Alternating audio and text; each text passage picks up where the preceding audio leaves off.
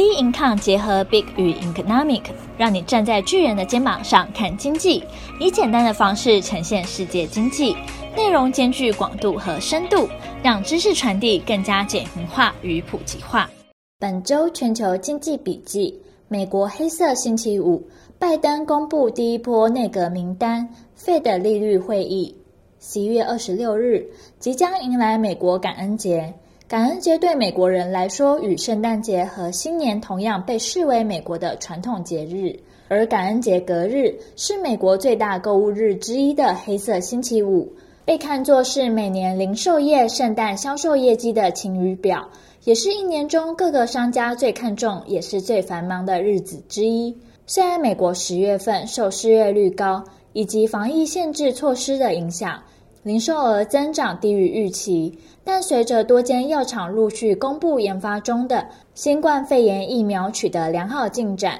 提振民众的消费欲望，有助零售业在年底旺季回升。根据全美零售联合会推算，今年感恩节和圣诞节假日销售旺季，美国民众对于去商店购物仍然有顾忌，因此不少人计划在网上购买商品。有四十二 percent 消费者比往常提早开始假日购物。美国零售销售将较去年同期增长三点六 percent 到五点二 percent。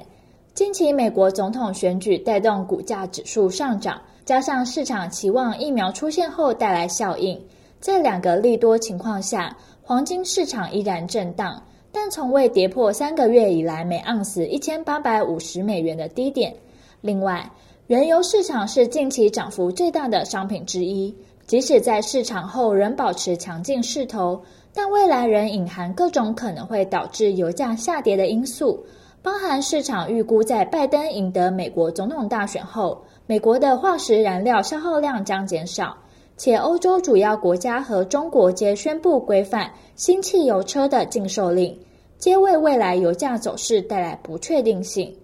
而美国大选投票日过后将近三周，虽然现任总统川普未承认败选，并寻求法律途径以推翻选举结果，尽管如此，民主党总统候选人拜登仍持续推动政府过渡计划，并于十一月二十三日公布部分阁员名单。《华尔街日报》等多家美国媒体报道，拜登将任命联准会前主席叶伦出任财政部长。市场专家大多乐见其成，认为叶伦是非常恰当的人选。消息一出，美国股市应声上扬，道琼指数上涨三百二十七点七九，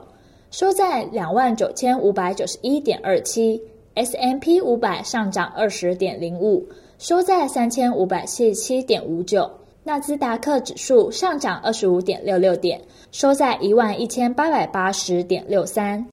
其他已公布的官员中，几乎都曾为奥巴马政府效力的重要官员。拜登提名首位拉丁裔国土安全部部长，首位女性情报首长，印证先前承诺的多元化内阁。主要公布的官员名单包含奥巴马政府的副国务卿布林肯出任国务卿，拜登担任副总统时期的国家安全顾问苏利文出任白宫国家安全顾问。奥巴马政府的助理国务卿汤马斯·格林菲德出任美国驻联合国大使。奥巴马政府的国土安全部副部长马约卡斯出任国土安全部长。前国务卿凯瑞正式任命为总统气候特使，以及前副国家安全顾问海恩斯，她也成为首位女性国家情报首长。而这些官员上任后，是否有助于新政府的政策推动，民众拭目以待。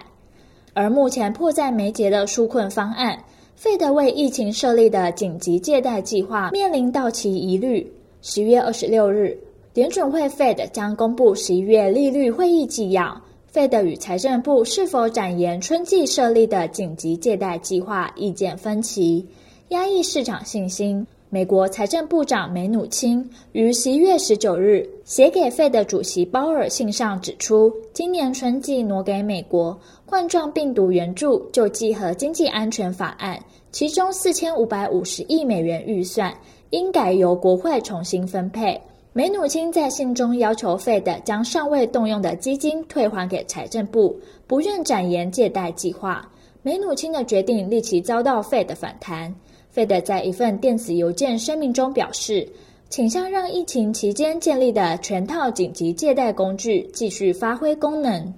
因为经济依旧备受压抑，相当脆弱。这些工具可为防护网，因此后续是否能够顺利取得共识，将是未来美国经济复苏的关键。还有我们在上周提及的全球最大的自由贸易协议 RCEP 正式签署。美国准总统拜登选前主张贸易保护损人不利己，改走多边贸易，承诺重返 CPTPP。而近期对于重新加入 CPTPP，拜登表示，如果现在能够做适当修正，他会愿意考虑。但美国已经没有多少时间。而 RCEP 跟 CPTPP 的差异在于，RCEP 的 GDP 有二十五点六兆。CPTPP 的 GDP 有十点九兆，人口数方面，RCEP 总共有二十二亿人，CPTPP 人口数有五亿人。在贸易额方面，RCEP 有十二点四兆美元，CPTPP 在贸易额上有七点一兆美元。组成会员国上面，RCEP 的会员国当中有中国、日本、韩国、澳洲、纽西兰、印尼、菲律宾、泰国、寮国、缅甸、柬埔寨、越南、马来西亚、新加坡、文莱。而 CPTPP 组成会员国当中，组成会员国当中有日本、智利、加拿大、秘鲁、墨西哥、纽西兰、澳洲、越南、马来西亚、新加坡、文莱。拜登是否带领美国重返奥巴马时期的 TPP，将持续吸引市场关注。本周经济观察重要数据包含：美国、法国公布 Q 三实质 GDP，美国 Fed 会议记录，还有欧元区十一月经济景气指数。其他重要经济数据公布时程，我们将公布在 Bincom 官方网站。本周全球经济笔记，我们下周见。